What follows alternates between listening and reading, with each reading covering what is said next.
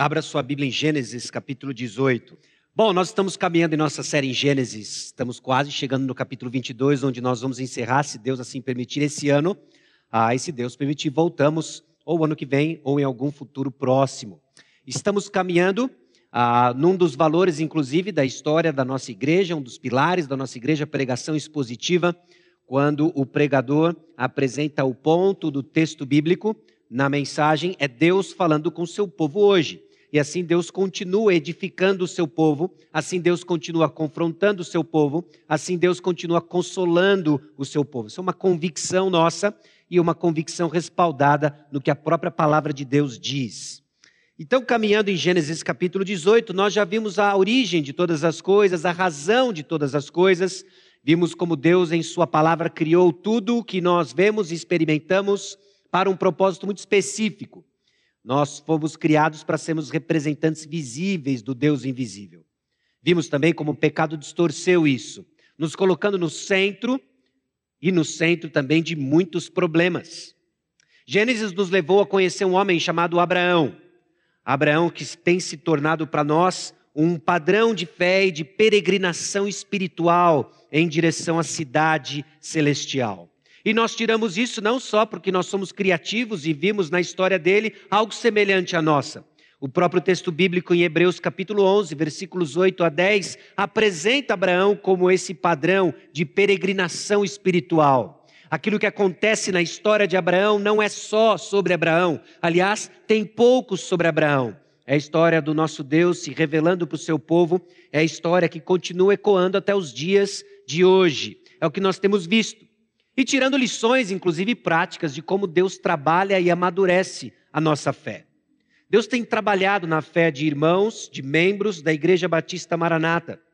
E isso não é coisa apenas dos dias de hoje, mas de toda a nossa história. Talvez em alguns pontos, conforme nós caminhamos para entender o que o Senhor estava fazendo na vida de Abraão, nós conseguimos nos identificar. Nós conseguimos ver inúmeros pontos em que o Senhor também tem trabalhado na nossa história na nossa vida, como por exemplo, nossa, a nossa fé amadurece nas circunstâncias dadas por Deus e cresce na obediência à palavra de Deus. Você já foi provado em inúmeras circunstâncias, tem sido provado em inúmeras circunstâncias, e é nesse contexto que nossa fé amadurece, nos chamando a uma resposta de obediência à palavra. Aliás, um tema que não foi só presente em Gênesis 13, é constantemente presente na história de Abraão e de Gênesis a Apocalipse, uma resposta de fé. Hoje Deus vai pedir para cada um de nós uma resposta de fé. A palavra de Deus está sendo aberta, ela vai ser explicada, aplicada e vai requerer de nós uma resposta. Maturidade de fé acontece nos termos de Deus, nos movendo a ação coerente com a palavra de Deus. Há uma grande confusão aí fora, porque muitos querem construir uma fé, um cristianismo nos seus termos. Não funciona assim. Não podemos inverter o papel, nos colocar na posição de Deus e dizer como as coisas devem ser. Deus é soberano, Deus é soberano na história, atuante na história, e Ele diz como as coisas devem ser. Vimos também que a maturidade da fé acontece em confiança no tempo de Deus. Aliás, tempo de Deus também é presente em Gênesis 18, é presente na história de Abraão, é presente na história do povo de Deus e na nossa história. Ele mostra o seu agir perfeito, abrangente, fazendo muito mais do que nós imaginamos, porque Deus está construindo uma história maior do que a minha e do que a sua. Maturidade de fé acontece apesar de nós, com nossos delitos e pecados. Eu espero de coração que não fique apenas marcado as falhas de Abraão, mas que fique marcado de que na nossa caminhada de fé é preciso ajustar as expectativas e esperar menos de você, bem menos de você, nada de você e tudo da graça de Deus. Porque é assim que Deus trabalha, é assim que Deus opera. Maturidade de fé, e vimos na semana passada, acontece como uma resposta apropriada à graça divina soberana, que insiste em abençoar apesar de nós. Meus irmãos, nós estamos aqui mais uma vez, porque Deus insiste em nos abençoar, nos carrega com a sua graça e a sua misericórdia, nos dá consolo, nos confronta com o nosso pecado, ao mesmo tempo que conforta com a sua obra de salvação em nosso lugar. Essa é a razão por que nós estamos aqui reunidos mais uma vez. Caso contrário, não há esperança. Então, nos encontramos aqui para Gênesis capítulo 18, cuja narrativa tem três atos, três cenas. A primeira delas é que o Senhor aparece a Abraão e Sara, reforçando a promessa. Não existe um elemento novo sendo dado aqui quando Deus mais uma vez reforça a promessa para Abraão. Mas tem alguém que precisa participar da promessa, alguém que precisa crer na promessa. E o nome dela é Sara. Deus vai lidar com Sara. E assim como Abraão, nós vamos aprender lições importantes de como nós respondemos às promessas de Deus. Depois nós vemos que o Senhor revela o seu plano de julgar Sodoma e Gomorra para Abraão. Aliás, o relacionamento do Senhor com Abraão é apresentado em termos de amizade. E eu também espero de que o relacionamento de Abraão com o Senhor, descrito como amizade, venha também a purificar a nossa percepção de amizade com o Senhor. Não é brodagem, não é parça, Há um nível de temor que redefine nosso relacionamento com o Senhor e nos coloca nos termos da amizade que Deus apresenta, não a nossa humana horizontal. E aí nós vemos Abraão intercedendo pelos justos no meio dos ímpios. Depois de proferir julgamento sobre Sodoma e Gomorra, Abraão passa a interceder pelos justos no meio de Sodoma e Gomorra. É o que nós estamos prestes a ler no texto de Gênesis, capítulo 18, versículos 1 a 33. Depois nós vamos orar e vamos mergulhar então na explicação e aplicação do texto. Gênesis 18 diz o seguinte: Apareceu o Senhor a Abraão nos carvalhais de Manre, quando ele estava sentado à entrada da tenda no maior calor do dia. Levantou ele os olhos, olhou, e eis três homens de pé em frente dele. Vendo-os, correu da porta da tenda ao seu encontro, prostrou-se em terra e disse: Senhor meu, se acho mercê em tua presença, rogo-te que não passes do teu servo. Traga-se um pouco de água, lavai os pés e repousai debaixo desta árvore. Trarei um bocado de pão, refazei as vossas forças, visto que chegastes até o vosso servo. Depois seguireis avante. Responderam: Faze como disseste. Apressou-se, pois, Abraão para a tenda de Sara e lhe disse: Amassa depressa três medidas de flor de farinha e faze pão assado ao borralho. Abraão, por sua vez, correu ao gado, tomou um novilho, tenro e bom, e deu ao criado que se apressou em prepará-lo. Tomou também coalhada de leite o novilho que mandara preparar, e pôs tudo diante deles, e permaneceu de pé junto a eles, debaixo da árvore, e eles comeram. Então lhe perguntaram: Sara, tua mulher, onde está? Ele respondeu: Está aí na tenda. Disse um deles: Certamente voltarei a ti daqui um ano, e Sara, tua mulher, dará à luz um filho. Sara o estava escutando, à porta da, da, da tenda, atrás dele.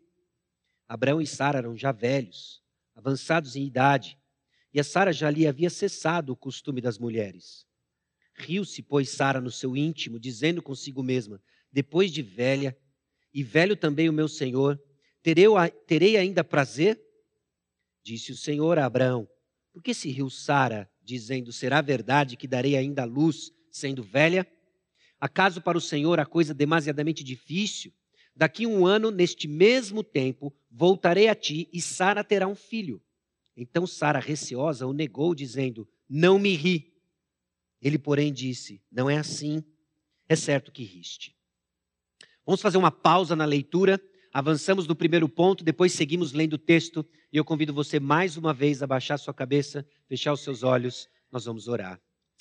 Senhor, fale conosco. Conforme destrinchamos lições de Gênesis capítulo 18, conforme vislumbramos a obra de Cristo, cujas sombras estão presentes em Gênesis 18, que sejamos confrontados e consolados. Assim o teu povo cresce em santificação, que é a tua vontade. Assim oramos certos de que iremos receber resposta às nossas orações de acordo com a tua vontade. Santifica, ó Deus, os membros, o povo da Igreja Batista Maranata. Salve, a Deus, aqueles que o Senhor escolheu e que aqui estão presentes, no nome de Jesus. Amém. Meus irmãos, fé madura adora ao Senhor e vive para o Senhor, moldada pelo caráter e promessas do Senhor. Às vezes eu fico me perguntando se essas obviedades do cristianismo fazem sentido e se requer estão apenas respaldadas em Gênesis 18. Mas a verdade, meus irmãos, é que Gênesis 18 faz parte do grande livro da palavra de Deus, a Bíblia. Então é comum que nós vamos ver lições sendo repetidas conforme navegamos em histórias que contam e apontam para a mesma história, a história da salvação. Mas hoje o Senhor há de nos lembrar de que uma fé madura, uma fé que responde está depositada no objeto certo, no alguém certo, Jesus Cristo. Ela é moldada pelo caráter e promessas do Senhor. E por que isso é importante? Porque em dias onde a experiência é valorizada acima da palavra, muita gente está confusa com relação ao que de fato é uma fé genuína, o que de fato são passos de obediência, porque você está confiando em sua experiência e não na palavra de Deus. Nós não negamos a experiência. Aliás, uma fé árida e seca não é a vontade de Deus para a nossa vida, mas experiência tem o seu lugar e ela segue um carro-chefe chamado fé e fé alicerçada na palavra de Deus. Nós precisamos disso e precisamos dessa âncora, caso contrário, você se torna vulnerável às suas experiências, porque nós passamos por elas. Nós passamos por picos de entusiasmo cristão, nós passamos por vales de desânimo espiritual, e se você não estiver ancorado em algo mais sólido do que a sua experiência, você vai naufragar. Então a nossa fé amadurece conforme nós expressamos nossa adoração ao Senhor e vivemos para o Senhor, e essa fé então é moldada no caráter e promessas do Senhor. E é usando justamente essa ideia como carro-chefe que nós vamos olhar três aspectos importantes que o texto descreve, que eu quero chamar sua atenção hoje à noite, entendendo um pouco mais do que de fato é uma fé genuína versus incredulidade. Esse é o nosso primeiro ponto. Nós vamos contrastar a fé, a fé já amadurecida, alguns passos de obediência de Abraão, com aquilo que Sara está experimentando. Parece que Sara experimenta um déjà vu da história de Abraão. Parece que ela está alguns passos atrás naquilo que o Senhor já fez com Abraão. E nós vamos contrastar uma fé genuína, legítima, que está crescendo e dando passos com aquilo que Sara apresenta e que descreve muitas vezes a minha e a sua experiência. Meus irmãos, o texto começa assim: Apareceu o Senhor a Abraão no maior calor do dia. Eu não quero criar um grande ponto em cima do maior calor do dia. Mas eu quero já antecipar você que isso está em contraste com Gênesis capítulo 19, versículo 1. E o Senhor se apresenta para os seus filhos de forma diferente do que nós vamos ver o Senhor se apresentando em Gênesis 19. Nós temos que entender isso e qualificar a presença do Senhor, porque ele se apresenta com graça e misericórdia, mas ele se apresenta também com justiça e ira e uma visão correta e abrangente de quem o Senhor é, nos faz querer estar perto dele, porque ele é graça e misericórdia, nos faz temer ele, porque ele é justiça e ira. E nós precisamos de ambas as compreensões, amarradas pela santidade de Deus, para termos uma postura madura de quem Deus é na totalidade do seu caráter. Quando enfatizamos um aspecto de quem Deus é em detrimento de outro, nós não estamos adorando o Deus verdadeiro da Bíblia. Nós precisamos compreender quem Deus é, abraçar a palavra de Deus na sua totalidade e assim caminhamos com fé e maturidade.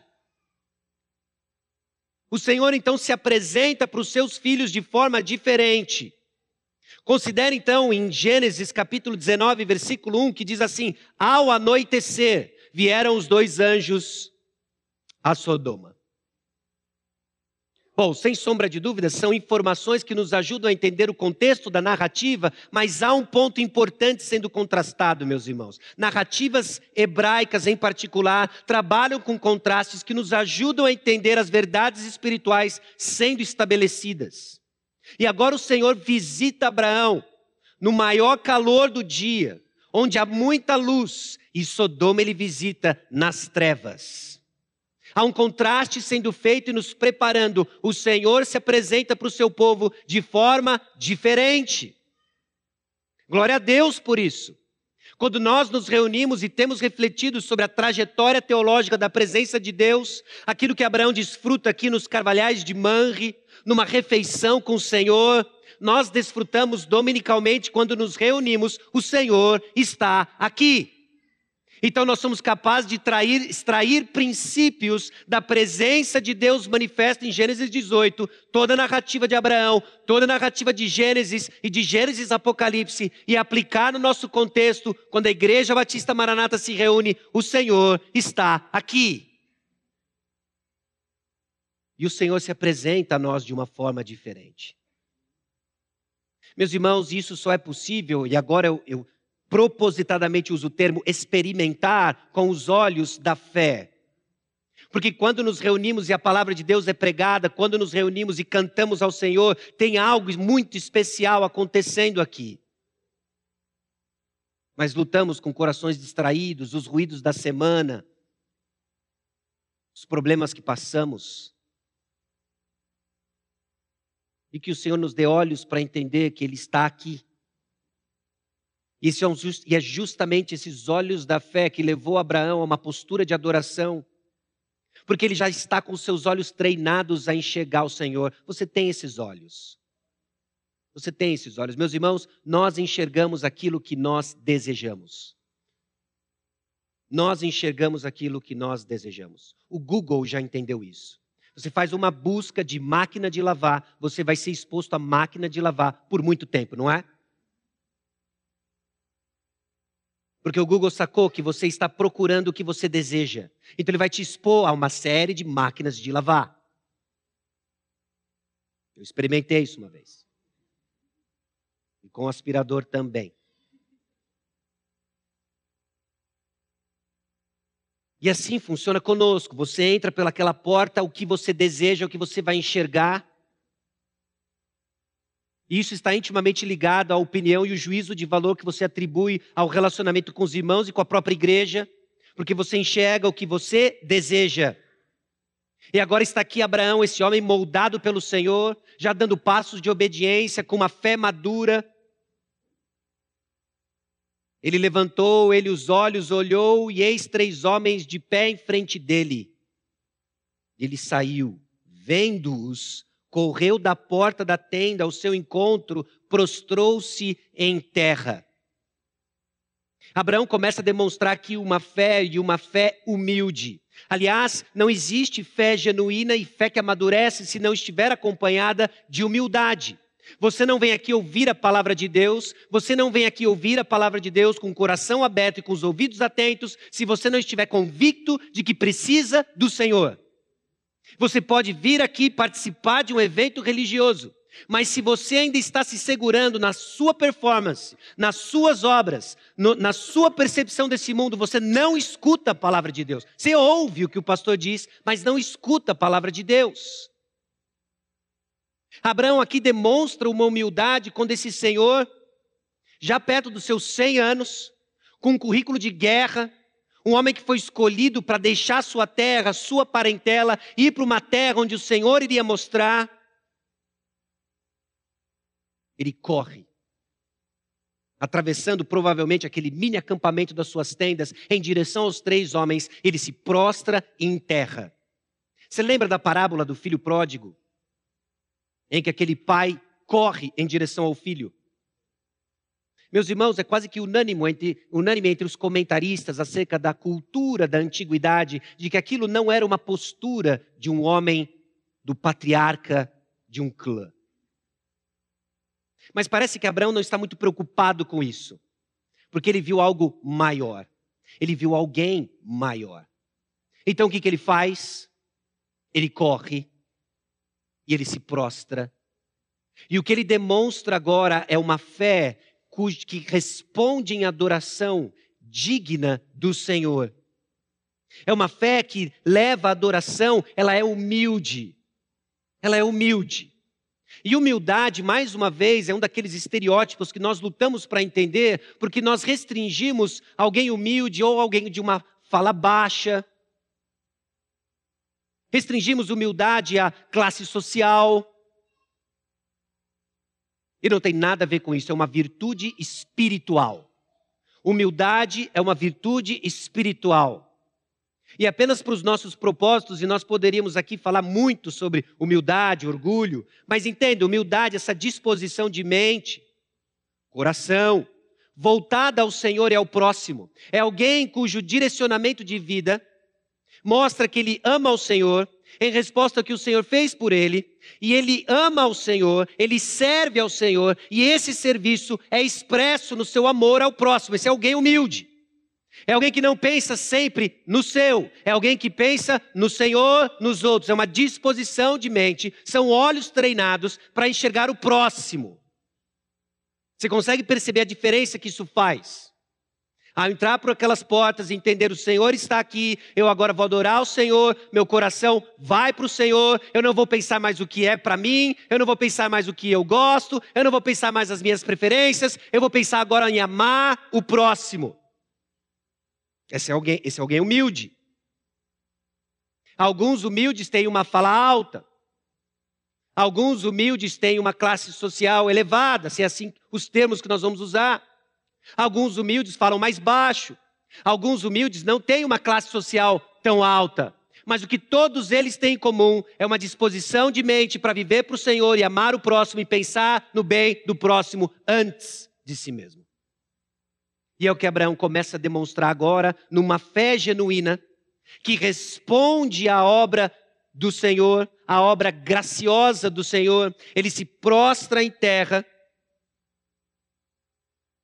E agora ele expressa em serviço hospitalidade. Cresce em serviço e hospitalidade. E é interessante a hospitalidade aqui de Abraão, porque ele corre, ele viu algo diferente. No decorrer do texto, aliás, o texto já enunciou que desses três, creio eu, um deles, o Senhor, o Senhor veio visitar Abraão. E agora ele vem, Senhor, entra. Vamos comer um lanche. Vamos fazer um churras.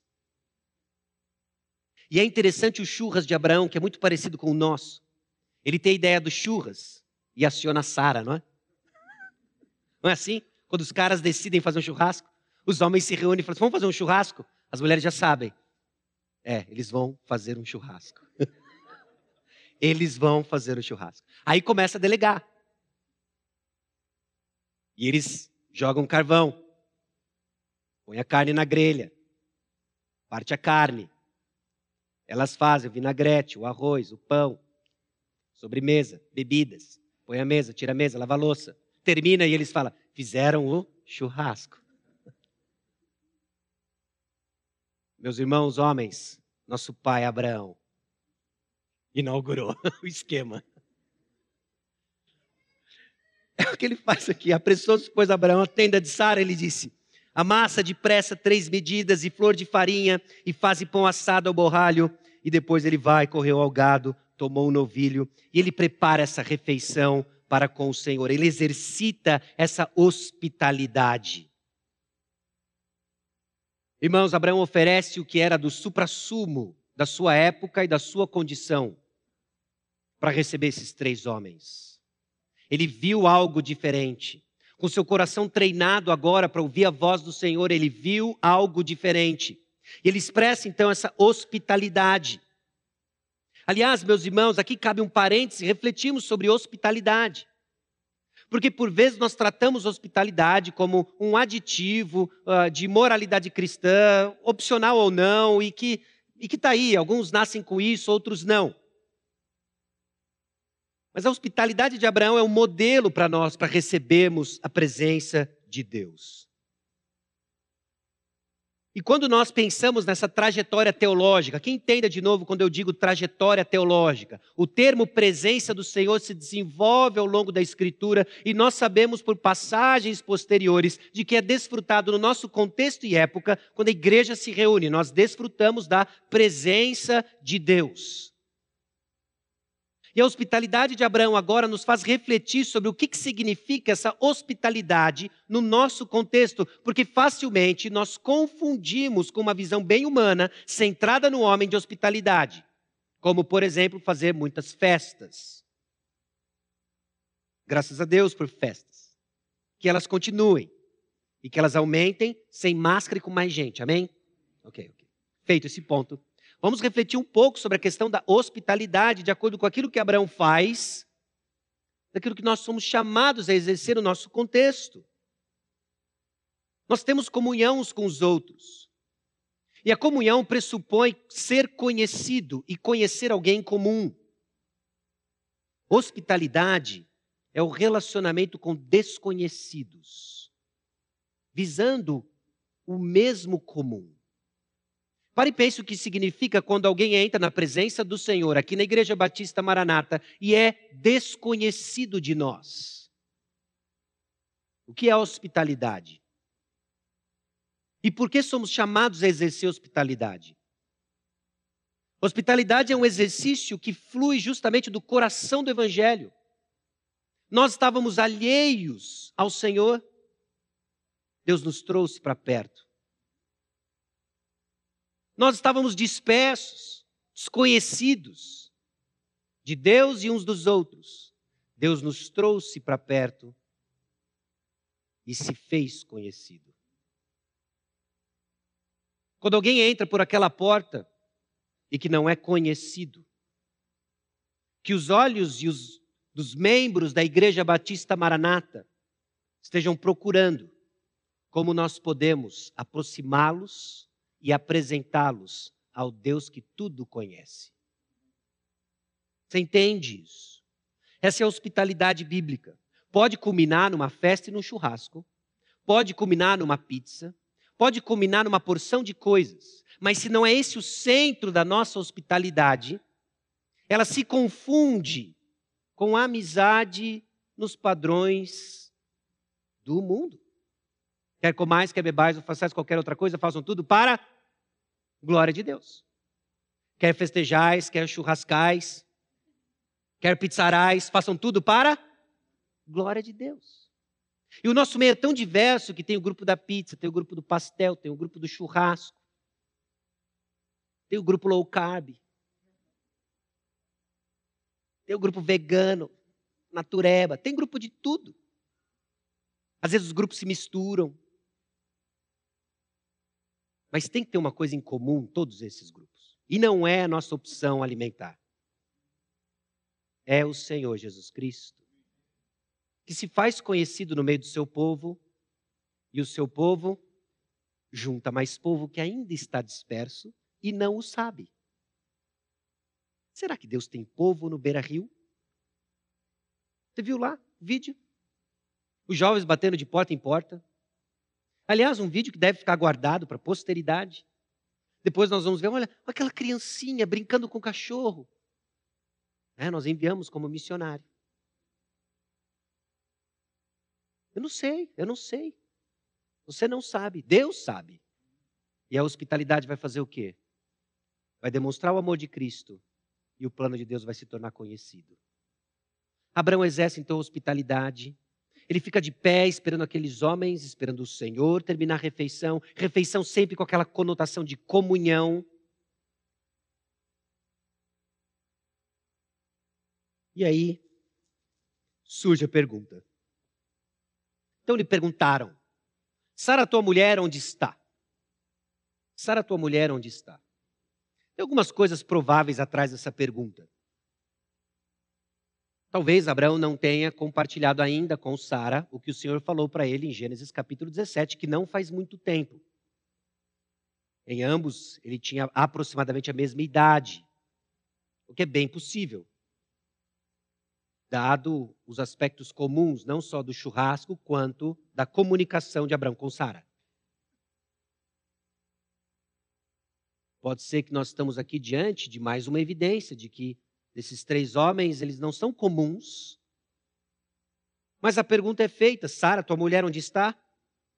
Mudando a narrativa de direção, porque agora o Senhor vai tratar com Sara. Meus irmãos, a promessa é refeita. Certamente voltarei a ti daqui um ano. Foi exatamente o que ele disse no capítulo 17 para Abraão, daqui um ano. E Sara, tua mulher, dará à luz um filho. Sara estava escutando a porta da tenda, atrás dele. Não tem nenhuma informação adicional. Não existe nada sendo somado em Gênesis 18 que já não tenha sido dito em Gênesis 17, 15 e 12. E aí tem um aspecto da atitude de Sara de incredulidade, quando ela riu, nós já lemos o texto, que é a seguinte: incredulidade é uma resposta ruim às mesmas promessas. Incredulidade é uma resposta ruim às mesmas promessas. Ou seja, a palavra de Deus é pregada e nós ouvimos a mesma mensagem. Alguns respondem com fé, outros com incredulidade. A diferença não é a mensagem, é o coração. A diferença é o coração. Meus irmãos, isso coloca o peso no lugar certo, isso nos chama a responsabilidade de que ouvir uma disciplina espiritual e cabe a nós ouvir a palavra de Deus e não supor de que incredulidade seja o mesmo que ignorância, porque não é.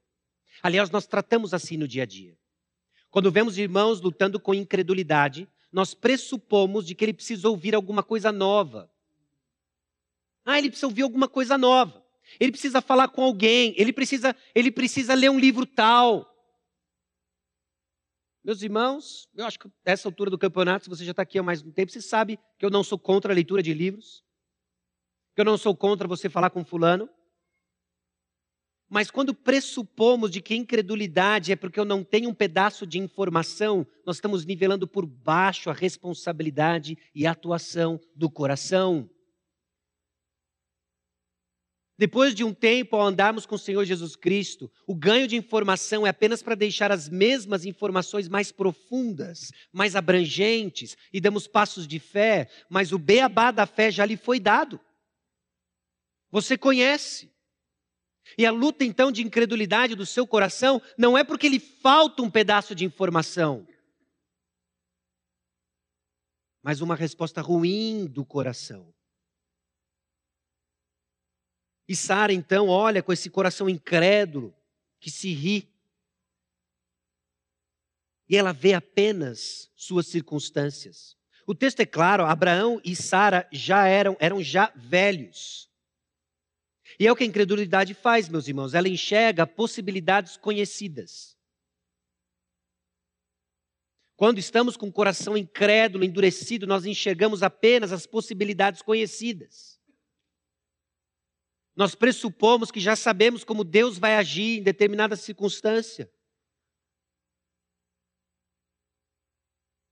E a resposta triste de Sara, riu-se, pois, Sara no seu íntimo, dizendo consigo mesma: Depois de velha, e velho também o meu Senhor, terei eu ainda prazer? A incredulidade ri da palavra de Deus, apegando-se ao que conhece.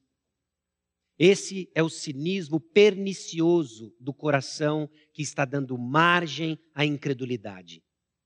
É quando o que nós experimentamos aqui e está, em, e está diferente do que a palavra de Deus diz, então nós começamos a. Será mesmo que o que Deus diz sobre a igreja ser essa harmonia dos irmãos é verdadeiro mesmo?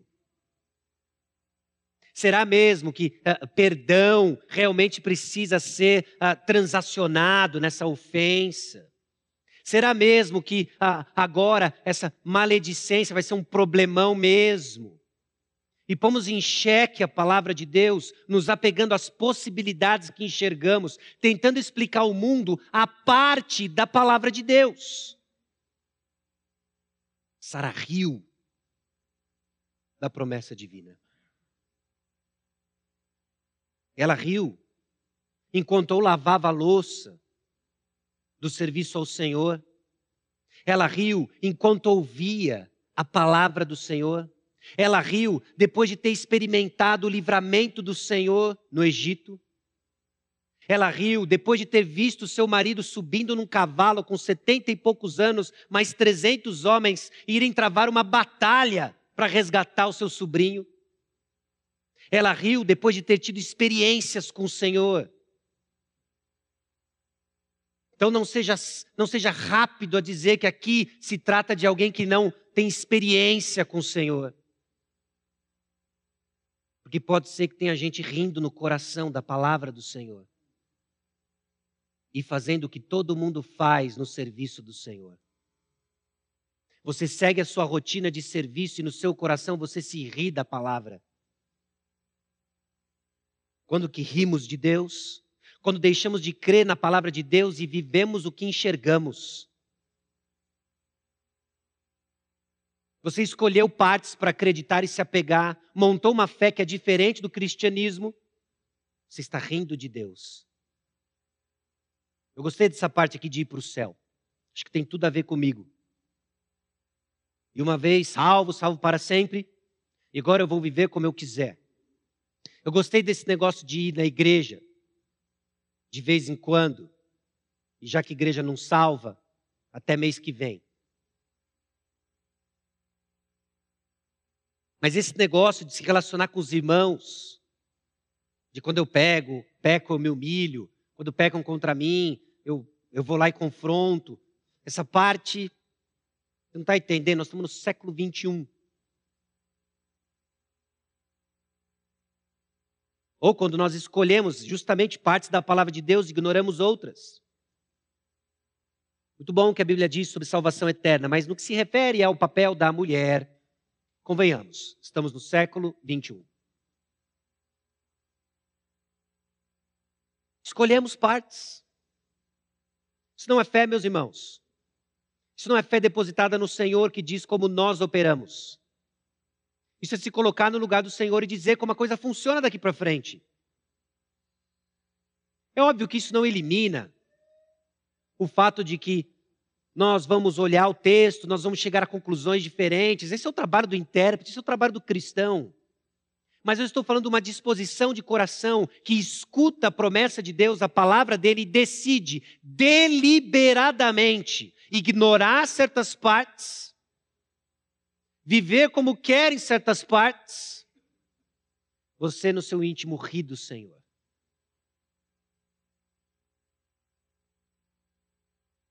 Não ria do Senhor. Tema o Senhor.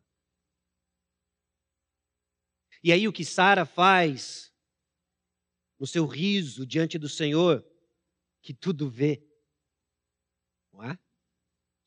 Ela lavava a louça do, da refeição, ela servia ao Senhor. E Abraão fala assim: Puxa, Sara está comigo. Nós vamos ter o filho da promessa. Mas o Senhor viu o coração de Sara. O Senhor vê o seu coração.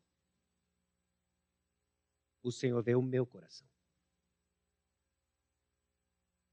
Você entende porque Abraão correu e se prostrou diante do Senhor? Não tem orgulho que resista à realidade de que o Senhor vê o seu coração.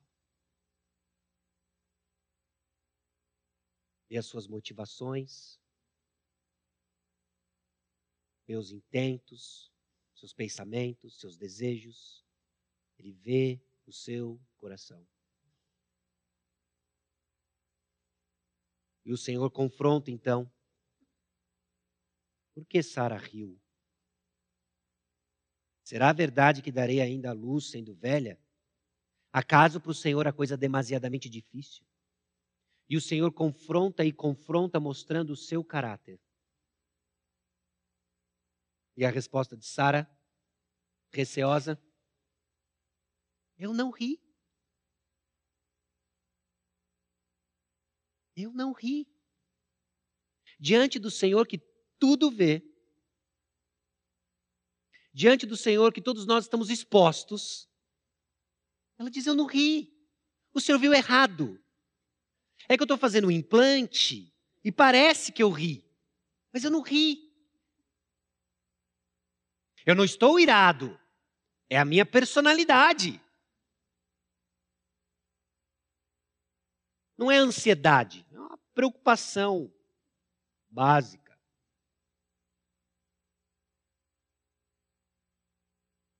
Não, eu não vou na igreja, mas está tudo bem com Deus. Eu só tenho problema assim. Pessoas. Que Deus fez. e colocou para eu amar. É só com elas que eu tenho problema. Mas com Deus está tudo bem. Ele só me deu aí uns negócios que se, se tiver uma política aí de retorno, eu vou enviar de volta. Sério? Você percebe como o nosso coração enganoso, que ri do Senhor, se esconde, inventa desculpas. Não tem para onde correr, meus irmãos. Por isso que o temor do Senhor é o princípio da sabedoria. Quando nos vemos diante do Senhor e a palavra de Deus que nos expõe, mostra quem somos, não tem outra atitude senão correr, se prostrar e servir. Mas tem gente que está, não, eu não ri. Não, eu não sirvo porque não tem espaço. E começa, meus irmãos. E assim vai. O Senhor conhece nossos corações. Encurte a batalha, descanse a sua alma e diz: Senhor, eis-me aqui. Eis-me aqui. O Senhor tem promessas, eu quero me apropriar delas. E eu não quero mais viver manipulando pessoas e Deus, desculpando os meus pecados. Eu vou encará-los. Encare seus pecados diante do Deus que tudo vê, que tudo perdoa, que tudo restaura.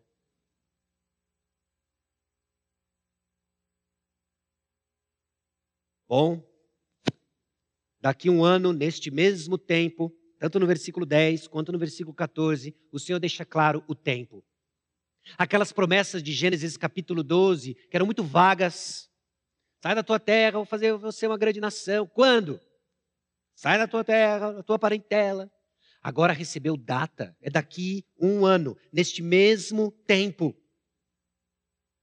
Meus irmãos, grande parte da nossa luta de incredulidade tem a ver com o tempo de Deus, conforme as coisas se vão, e nós respondemos para o Senhor: olha, para mim já deu, chega, eu não aguento mais.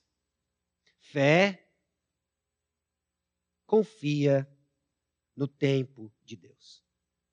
O papel da fé não é adivinhar o tempo de Deus, mas confiar no tempo de Deus. Nós buscamos responder e descobrir aquilo que Deus não revelou para nós e que não cabe a nós saber. Quando? Não sei. Não cabe a você saber. Cabe a você confiar. Um autor disse o seguinte: a caminhada de fé envolve encarar as circunstâncias difíceis e, com as promessas de Deus, desafiar os desencorajamentos, desânimos e frustrações que nos tentam abandonar a esperança em Deus. Meus irmãos, diariamente, semanalmente, constantemente, nós nos deparamos mais uma vez com o nosso pecado, com o pecado de irmãos, com o pecado de pessoas próximas e vivendo neste mundo caído. Então nós somos tentados ao desânimo, nós somos tentados a perder a esperança, nós somos tentados à ira. Fé, olha as promessas de Deus e enxerga as circunstâncias através das promessas de Deus. Ânimo, meu irmão. Ânimo, minha irmã. Deus cumpre promessas no tempo dele, e o tempo é certo. E ele garantiu o cumprimento dessas promessas. Essa promessa de nos transformar à imagem de seu filho. A promessa de que um dia todos nós seremos como ele é. Nós estamos apenas aguardando algo certo. Nossa esperança tem a ver com aguardar algo certo não tem a ver com esperar algo incerto, mas aguardar algo certo. Nós entramos aqui, experimentamos inúmeros desafios de vivermos como igreja, de vivermos em relacionamentos, relacionamentos que são afetados por pecados, mas o fato é o seguinte: Jesus Cristo nos fez um, a igreja triunfante do Senhor há de ser imaculada na presença do Senhor, nas bodas do Cordeiro, é uma questão de tempo apenas. Você crê, persevere. Pegue as promessas do Senhor, encare suas frustrações, encare seus desânimos, encare seu desencorajamento, encare a sua derrota diante do pecado, ajunte os cacos e deixa Deus trabalhar a maravilhosa obra da graça dele de fazer de você filho dele. É isso que ele faz com os trastes que nem eu e você. Não, não sou tão ruim assim. Calma, você vai chegar lá nesse ponto. Nós é grave demais. Porque a gente diz amém para isso antes que o pinheirinho chegue. A gente já esqueceu. Senhor, imprima isso nos nossos corações. Que as promessas do Senhor sejam meditadas no nosso coração. Para que não entreguemos os pontos diante do abatimento que nossa alma por vezes enfrenta. O segundo ponto, dos versículos 16 a 21, que diz assim: Tendo se levantado dali, aqueles homens olharam para Sodoma e Abraão ia com eles para os encaminhar. Disse o Senhor: Ocultarei a Abraão o que estou para fazer, visto que Abraão certamente virá a ser uma grande e poderosa nação, e nele serão benditas todas as nações da terra porque eu o escolhi para que ordene a seus filhos e a sua casa depois dele, a fim de que guardem o caminho do Senhor e pratiquem a justiça e o juízo, para que o Senhor faça vir sobre Abraão que tem falado a seu respeito. Disse mais o Senhor: com efeito, o clamor de Sodoma e Gomorra tem se multiplicado e o seu pecado se tem agravado muito. Descerei e verei se de fato o que tem praticado corresponde a esse clamor que é vindo até mim, e se assim não é, sabê-lo-ei. Os versículos 16 a 21 trazem para nós a descrição dessa amizade com Deus, o agir da graça do Senhor e o papel da obediência. Os irmãos, Abraão ia com eles.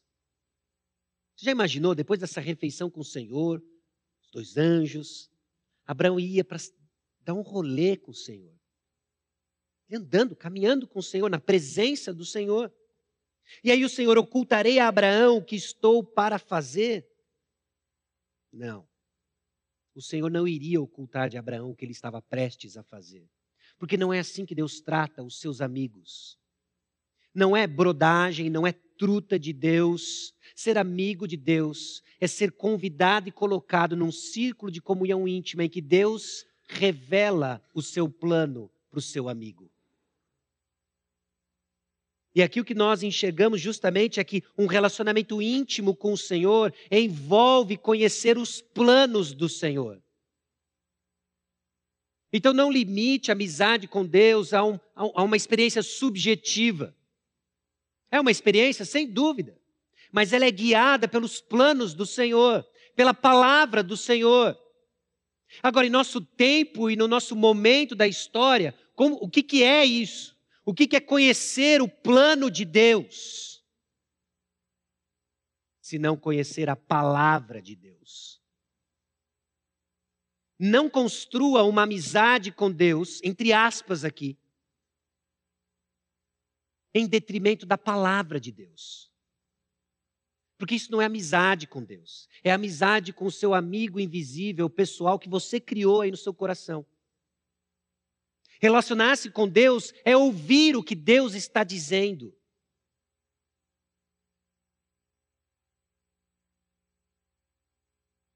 João capítulo 15, versículos 14 e 15. Vós sois meus amigos se fazeis o que eu vos mando. Já tem um elemento diferente que a gente não está habituado a pensar amizade assim. Mas olha o versículo 15. Já não vos chamo servos, porque o servo não sabe o que faz o seu senhor. Mas tenho-vos chamado amigos, porque tudo quanto ouvi de meu Pai vos tenho dado a conhecer. Amizade com Deus não elimina a sua responsabilidade de obedecê-lo, mas não é uma obediência cega, porque Deus já diz a razão porque nós o fazemos. Por quê? Porque somos filhos dele. Somos amigos, somos servos, mas também somos filhos dele. Temos uma nova natureza. Então por que você obedece a Deus? Porque você é amigo. Mas porque ele é amigo, ele disse por que você obedece. E Abraão agora é convidado nesse, nessa caminhada com o Senhor, em que ele, o Senhor vai dar para ele mais informações sobre o que ele vai fazer e conta o seu plano de destruição, julgamento em Sodoma e Gomorra. E aí vemos como a graça de Deus opera justamente na vida de Abraão no versículo 19, porque eu escolhi a fim de que, e para que o Senhor, o Senhor escolheu Abraão baseado única e exclusivamente na graça de Deus. Com que propósito? A fim de que ele guarde os caminhos do Senhor e pratique a justiça e o juízo. Para quê? Para que o Senhor faça vir sobre Abraão que tem falado a seu respeito. Presta atenção nesse ciclo aqui. Não se perca aqui. A graça de Deus se manifestou a nós. Se manifestou a nós, nos capacitando para obedecer ao Senhor. E é por meio da nossa obediência, capacitado pela graça do Senhor, que cumprimos o propósito dado por Deus. Mas tem gente que para na primeira frase: Deus me deu a graça e agora eu vivo como eu quero. Por isso que você não experimenta a bênção do Senhor. Por isso que você vive travado com o Senhor. Por isso que você para e não anda com o Senhor. Porque você recebeu da graça do Senhor e vive como você quer. E como você quer, não cumpre a vontade de Deus na sua vida.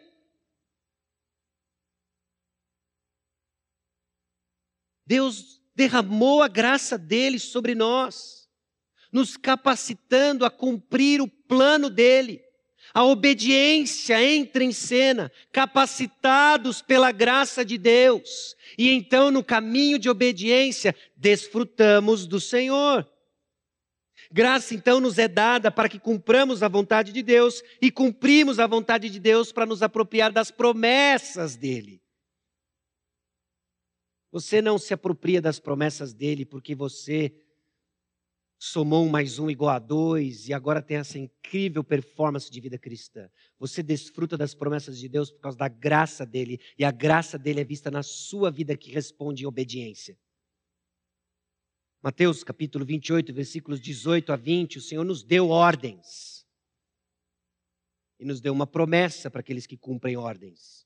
Jesus, aproximando-se, falou-lhes, dizendo: Toda autoridade me foi dada no céu e na terra. E de, portanto, fazer discípulos de todas as nações, batizando-os em nome do Pai, do Filho e do Espírito Santo, ensinando-os a guardar todas as coisas que vos tenho ordenado. E eis que estou convosco todos os dias até a consumação do século. Sabe aquela aridez que você deixou de desfrutar da presença do Senhor? Considere o fato de que você não participa da missão do Senhor. Ouvintes não participam da abençoada presença do Senhor. Ouvintes ficam confusos, porque vê a experiência de alguém que está perto e do lado, desfrutando da presença do Senhor, e se pergunta: eu acho que estou no lugar errado. Você começa a questionar a sua fé. Sabe por que você está questionando a sua fé? Porque ela não está em exercício de acordo com o Senhor a deu para você. Ele deu a fé para que você exerça a fé nas promessas do Senhor e desfrute das bênçãos do Senhor. O Senhor está aqui. Filipenses capítulo 4, versículo 9, que também aprendestes e recebestes e ouvistes e vistes em mim, isso praticai. E o Deus da paz será convosco. Deus é sempre conosco. Mas aqui o apóstolo Paulo faz uma referência, sim, à bênção da paz de Deus, que alguns deixaram de desfrutar. Por quê? Que Deus saiu da igreja? Não. Porque o Shekinah saiu do quilômetro 11 e foi para outro lugar? Não. Você deixou de viver para os propósitos para o qual Deus lhe chamou. Você deixou de experimentar da graça de Deus que lhe capacita a obediência. Então você está esmorecendo na luta contra o pecado. Talvez você se esqueceu a última vez que você se arrependeu de pecados. Aí você patina. Olha para o lado e diz: Mas eu não estou rindo. É só meu jeito de ser. Deus conhece seu coração. Estamos expostos diante dele e ele está lidando conosco. E ele está nos chamando ao próximo passo de obediência para sermos quem nós fomos chamados para ser.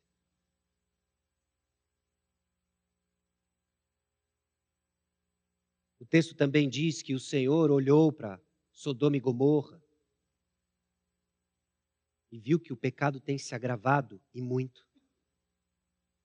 A gente esconde nosso pecado, Deus vê o nosso pecado. Ele está atento, prestes a lidar com ele. Obediência, então, é resultado e ação da graça de Deus. E desobediência é alvo da desgraça de Deus. É o que Sodoma e Gomorra vão experimentar agora, a desgraça, o juízo de Deus. Irmãos, levemos a sério, nosso Deus é santo. E que Ele nos conduza justamente nesse temor maduro. E sim, se aproxima dEle com louvor, adoração, com corações gratos. Ele é misericordioso, Ele é gracioso. Mas Ele é justo, Ele é santo.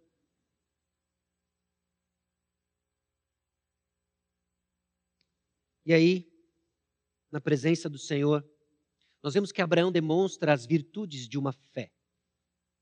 Os irmãos, a fé genuína, autêntica, ela demonstra virtudes. Ela demonstra virtudes. Você não vai ser aceito diante do Senhor de acordo com as suas virtudes ou a sua performance, lógico que não é isso.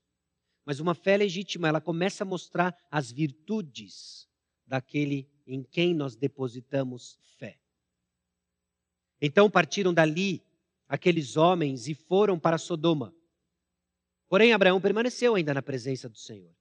E aproximando-se a ele, disse: Destruirás o justo com o ímpio? Abraão já faz uma pergunta pressupondo o caráter de Deus. Quando você ora, você expressa a visão que você tem de quem Deus é. Por isso que às vezes nossas orações são confusas, superficiais. Por quê? Nosso conhecimento de Deus é confuso e superficial. Agora Abraão faz uma pergunta, já conhecendo o caráter misericordioso do Senhor, com virtudes já sendo trabalhadas por uma fé legítima. E aí ele diz: Destruirás o justo com o ímpio. Se houver porventura cinquenta justos na cidade, destruirás ainda assim e não pouparás o lugar por amor dos cinquenta justos que nela se encontram. Longe de ti o fazeres tal coisa, matares o justo com o ímpio, como se o justo fosse igual ao ímpio. Longe de ti, não fará justiça o juiz de toda a terra? Então disse o Senhor: Se eu achar em Sodoma cinquenta justos dentro da cidade, pouparei a cidade toda por amor deles. Disse mais Abraão: Eis que me atrevo a falar ao Senhor, eu que sou pó e cinza. Na hipótese de faltarem cinco para cinquenta justos, destruirás por isso toda a cidade? Ele respondeu: não a destruirei se eu achar ali 45. Disse-lhe mais Abraão: E se porventura houver ali 40? Respondeu: Não farei por amor dos 40. Insistiu: Não se ire o Senhor. Falarei ainda se houver porventura ali 30. Respondeu o Senhor: Não farei se eu encontrar ali 30. Continuou Abraão: Eis que me atrevi a falar ao Senhor se porventura houver ali 20. Respondeu o Senhor: Não a destruirei por amor dos 20. Disse ainda Abraão: Não se ire o Senhor, se lhe somente mais essa vez se porventura lhe houver dez. Respondeu o Senhor: Não a destruirei por amor dos dez. Tendo cessado de falar a Abraão, retirou-se o Senhor e Abraão voltou para o seu lugar. Meus irmãos, fé desenvolvida e mantida na presença do Senhor. Mais uma vez, lembre do que nós temos falado sobre trajetória teológica. O que é estar na presença do Senhor? É aqui dentro, a comunidade. Sabe o que acontece nos primeiros sinais de esfriamento espiritual? Você não quer estar na presença do Senhor, mas tem um enorme problema com isso. Sabe qual é? Fé é desenvolvida e mantida na presença do Senhor você vai ter que dar passos, e alguns passos vão ser difíceis. Na luta contra o pecado, na, na volta ao Senhor. Tudo que você não quer ver é o povo de Deus. Onde você não quer estar é na presença de Deus, mas é aqui que você precisa estar para manter sua fé e desenvolvê-la. É aqui que as virtudes são lapidadas. É aqui que nós conhecemos o Senhor. Não aqui, esse prédio, quilômetro 11, esse povo, Igreja Batista Maranata. É desenvolvido assim. Deus projetou assim. É na presença então do Senhor que Abraão conhece os planos do Senhor.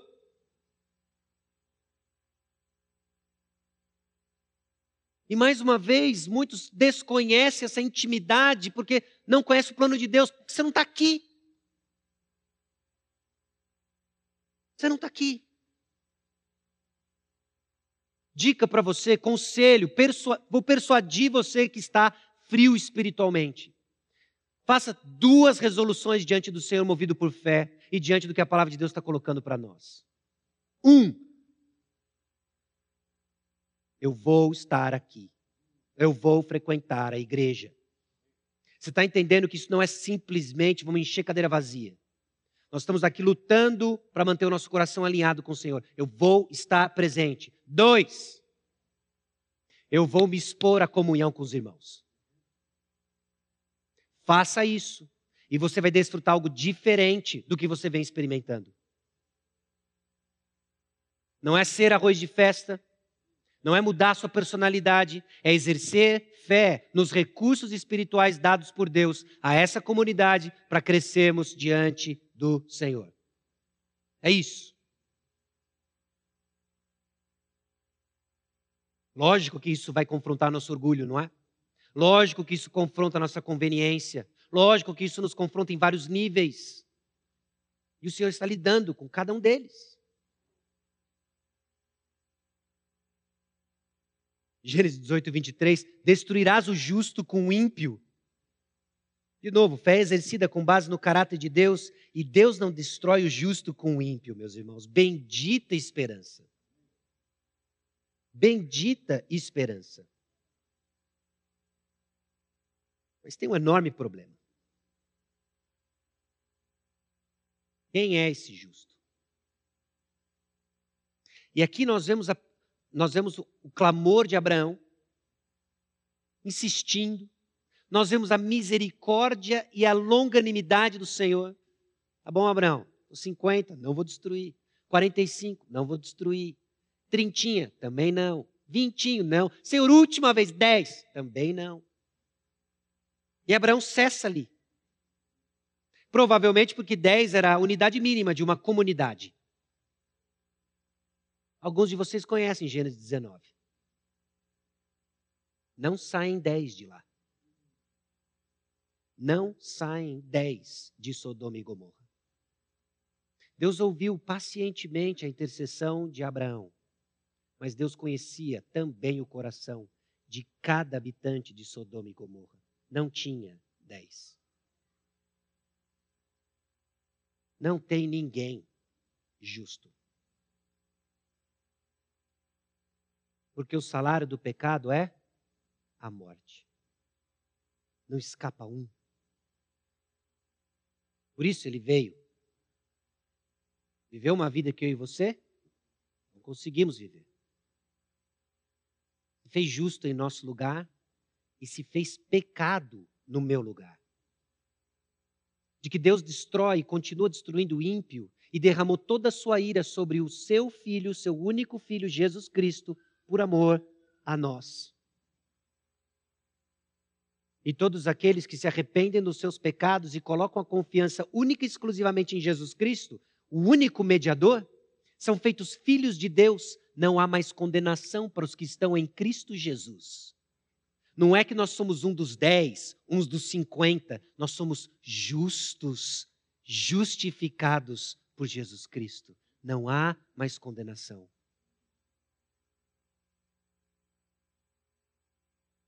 E aí nós vemos essa compaixão de Abraão, meus irmãos.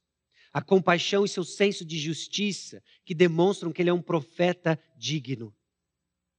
Amós capítulo 3, versículo 7 diz o seguinte: Certamente o Senhor Deus não fará coisa alguma sem primeiro revelar o seu segredo aos seus servos, os profetas. Pela graça de Deus, tudo nos foi revelado, os mistérios que estavam ocultos por gerações nos foi dado em Cristo Jesus, quando abrimos a palavra de Deus, nós ouvimos os planos de Deus, os mistérios desvendados. Então somos progressivamente transformados. E agora Abraão intercede, e eu sei que a gente fica viesado em dizer, não, ele está preocupado aqui com o sobrinho dele. Não é só com o sobrinho dele, meus irmãos. Ele está intercedendo por aquele povo, aquele povo que fez mal para ele alguns, alguns capítulos atrás. Ele começa a mostrar um caráter que está compatível com o caráter do nosso Deus. Mateus capítulo 5, versículo 44, eu porém vos digo, amai os vossos inimigos e orai pelos que vos perseguem. Abraão então começa a prefigurar esse intercessor, começa a lançar para nós um padrão de como o Senhor opera em favor dos seus. Ele intercede, ele opera e deixou um exemplo, orar para os que vos perseguem. Nós temos sim um mediador, apenas um mediador entre Deus e os homens, Cristo Jesus, homem. o qual a si mesmo se deu em resgate por todos, testemunho que se deve prestar em tempos oportunos. Louvado seja o Senhor, que aquilo que Abraão fez, porque ele estava dentro desse círculo íntimo de comunhão com Deus, e que Deus ouviu sua intercessão, ainda que foi coerente com seu caráter e trouxe juízo sobre Sodoma e Gomorra, e poupou três, aliás, poupou Ló. E a gente só diz que Ló é justo porque o Novo Testamento diz o justo Ló.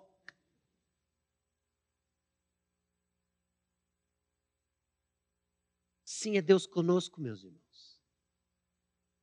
Brigando, lutando, trabalhando pela sua alma. Por quê? Porque Ele é gracioso. Comprou você para que você o obedeça e o sirva. E quando você obedece e serve, você desfruta dos propósitos pelo qual Ele lhe salvou. Então, alma cansada, abaixa a guarda joga a toalha e vai para o braço daquele que morreu por você.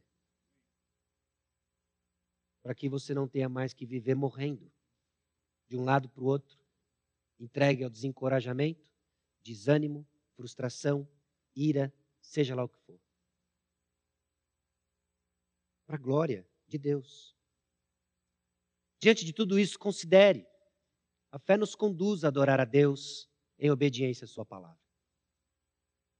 Nós não podemos separar adoração a Deus de obediência à palavra de Deus.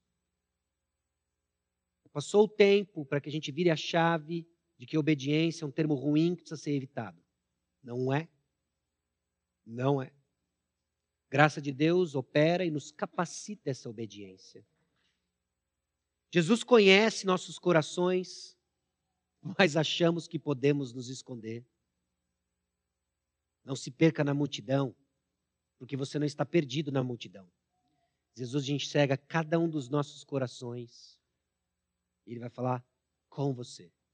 E ele fala com você no meio do povo de Deus, enquanto fala com cada um do povo de Deus. O Senhor é soberano na história atuante e pacientemente conduz seu povo. No tempo certo. Jesus não está cozinhando Abraão. Jesus está fazendo todas as coisas no tempo certo. No tempo certo foi que Jesus veio. No tempo certo que você está aqui.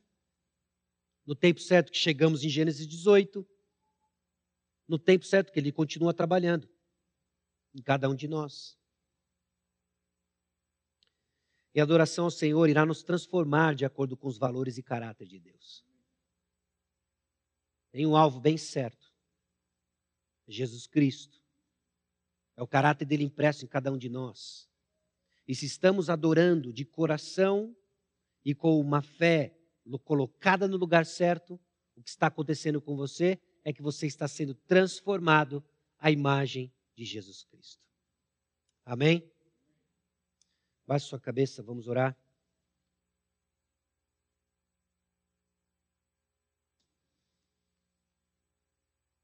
Senhor,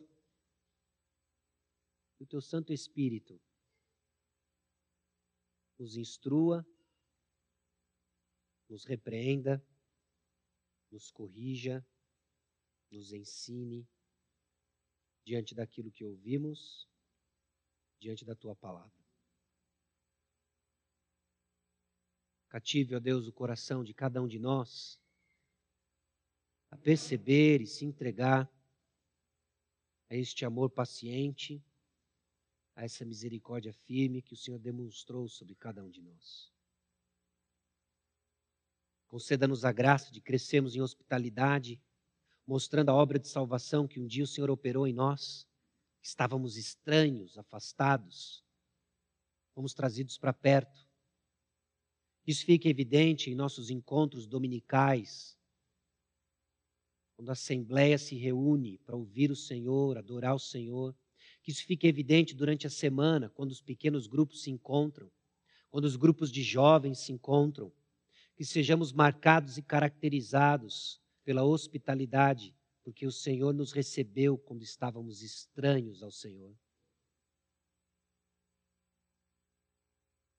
Conceda-nos a graça de apenas vivemos, ó Deus, para o propósito que o Senhor nos salvou e nos escolheu. De sermos conhecidos apenas pelo agir do Senhor. E que fique claro que é o Senhor quem faz e que é o Senhor que é digno de toda a glória. Em nome de Jesus que oramos. Amém.